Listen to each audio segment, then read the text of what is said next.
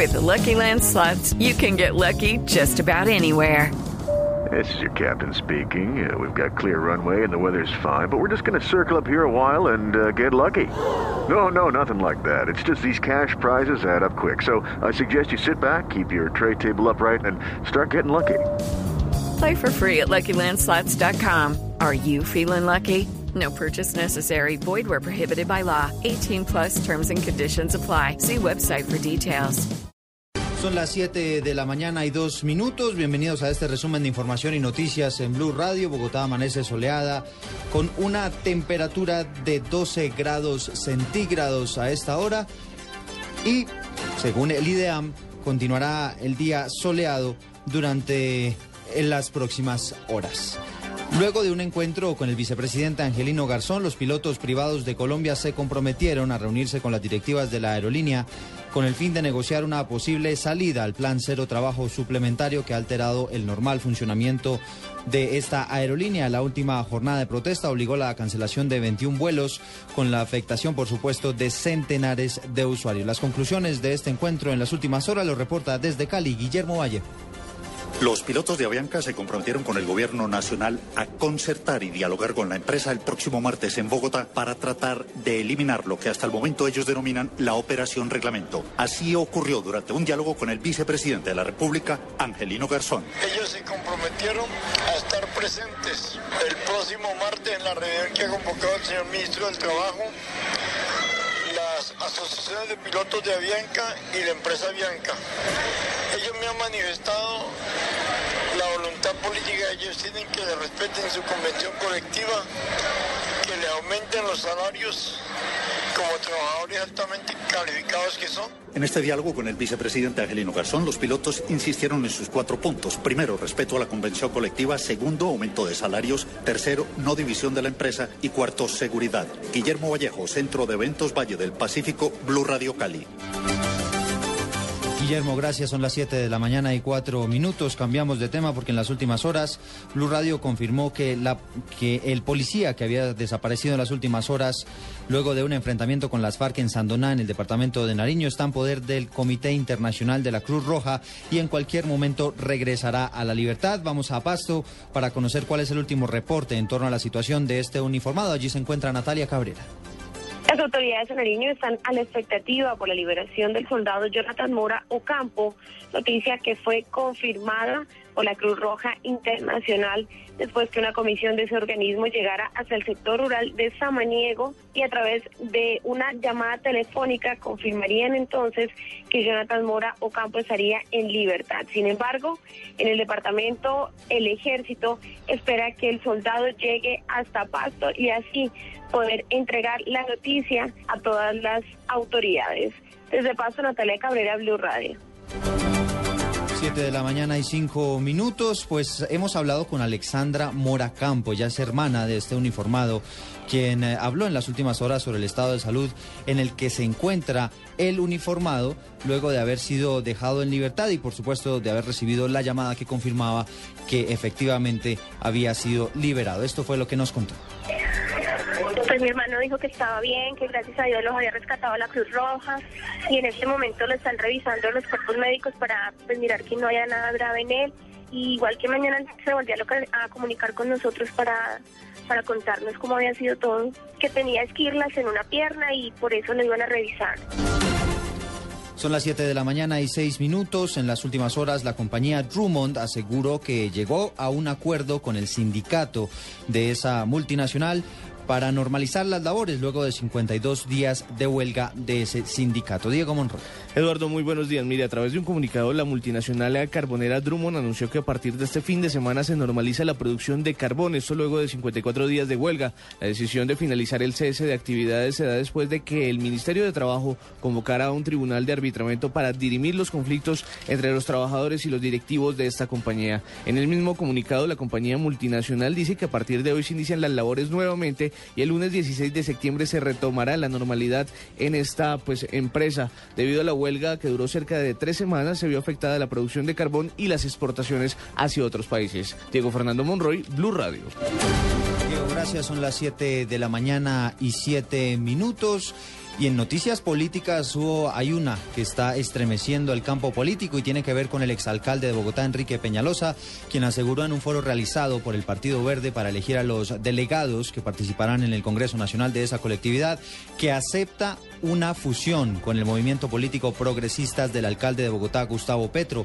En comillado voy a entrecomillar este, aparte, dice, pese a que tengo diferencias profundas con el alcalde Petro en la manera de gobernar, aún así estoy convencido de que él suena como con un mejor país y es una persona honesta.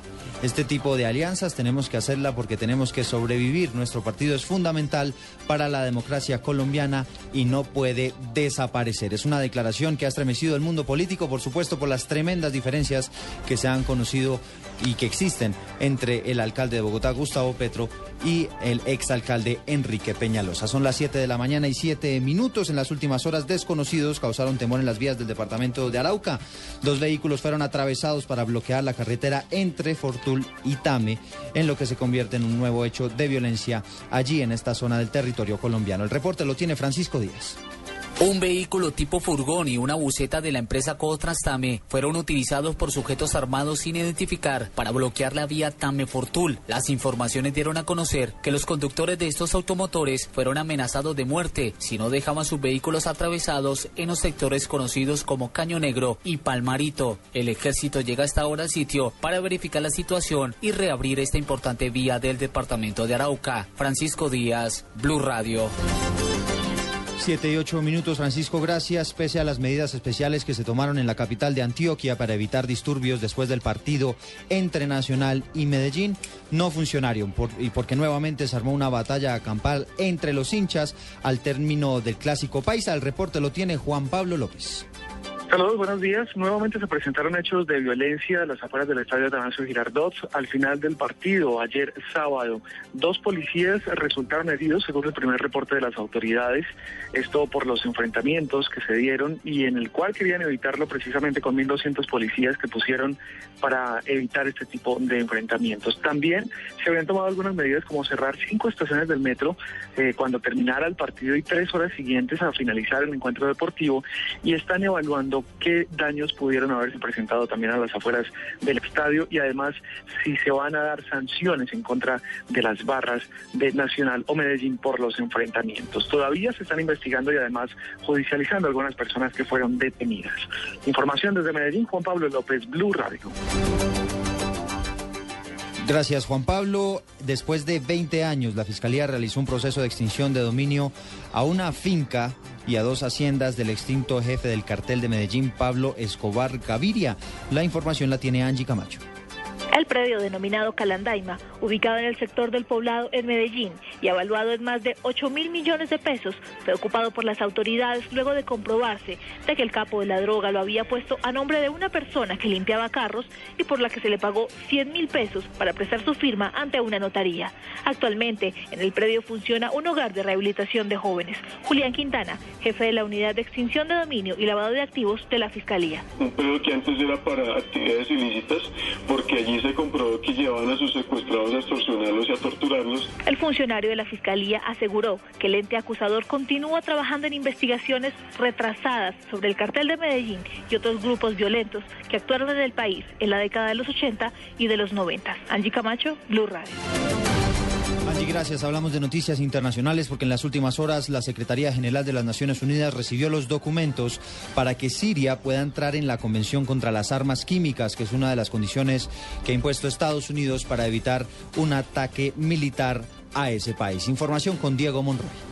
El secretario general de las Naciones Unidas, Ban Ki-moon, recibió los documentos necesarios para que Siria se una a la Convención Internacional para la Provisión de Armas Químicas. Con esto, el país árabe formaliza su adhesión, informó hoy la ONU en un comunicado. El secretario general recibió el jueves pasado una carta del gobierno sirio en la que se informaba que el presidente Bachar al-Assad había firmado un decreto legislativo para el ingreso de Siria en la Convención Internacional para la Prohibición de Armas Químicas. En su carta, las autoridades sirias han expresado su compromiso de cumplir las obligaciones que conllevan la convención, incluso antes de su entrada en vigor para Siria, según lo explicó el portavoz de las Naciones Unidas. Ban Ki-moon acogió con satisfacción el ingreso de Siria en la convención, uniéndose así a otros 189 países adscritos. Diego Fernando Monroy, Blue Radio. Diego, gracias. Siete de la mañana y 12 minutos. Los padres de 80 menores que participaron en el paro agrario en el Magdalena Medio denunciaron negligencia por parte del bienestar familiar para atender a sus hijos. Los detalles los tiene desde el puerto petrolero Daniel Pedraza. La denuncia la hizo a Blue Radio Wilson Vega, vocero de los campesinos, quien señaló haber sido engañados por el bienestar familiar de Barranca Bermeja en atender a sus hijos incumpliendo lo pactado en días anteriores. Lo que se va a tratar es el incumplimiento del ICBF frente a los acuerdos que habíamos hecho inicialmente con el gobierno regional, gobierno local. El ICBF lo que hizo fue que, pues, que nos presionó hasta tal punto que nos quitaran a los niños y ofrecieron darle buenas garantías a los niños y hasta hoy lo que están es en peores condiciones que lo que están en el sitio donde donde estamos eh, el asentamiento. Pese a haber llevado los más de 80 menores a un albergue en la zona urbana del puerto petrolero, los campesinos señalaron a Blue Radio que prefieren tenerlos con ellos en la protesta. Desde el Magdalena Medio, Daniel Pedra Sabantilla, Blue Radio.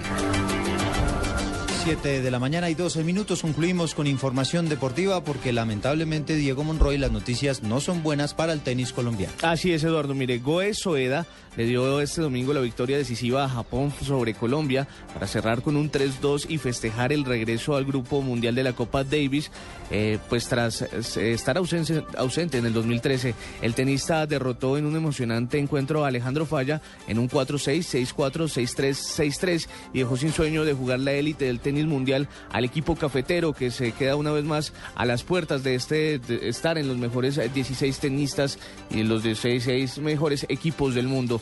En el estadio pues que estaba a tope y los hinchos japoneses se unían en ovaciones para celebrar en repetidos eh, los quiebres que se generaron pues durante todo el partido que se presentó en las horas de la madrugada pues que dejó lamentablemente eliminado el equipo cafetero de la Copa Davis. Perfecto, Diego. Hasta aquí este resumen de información y noticias. Los dejo en compañía de En Blue Jeans.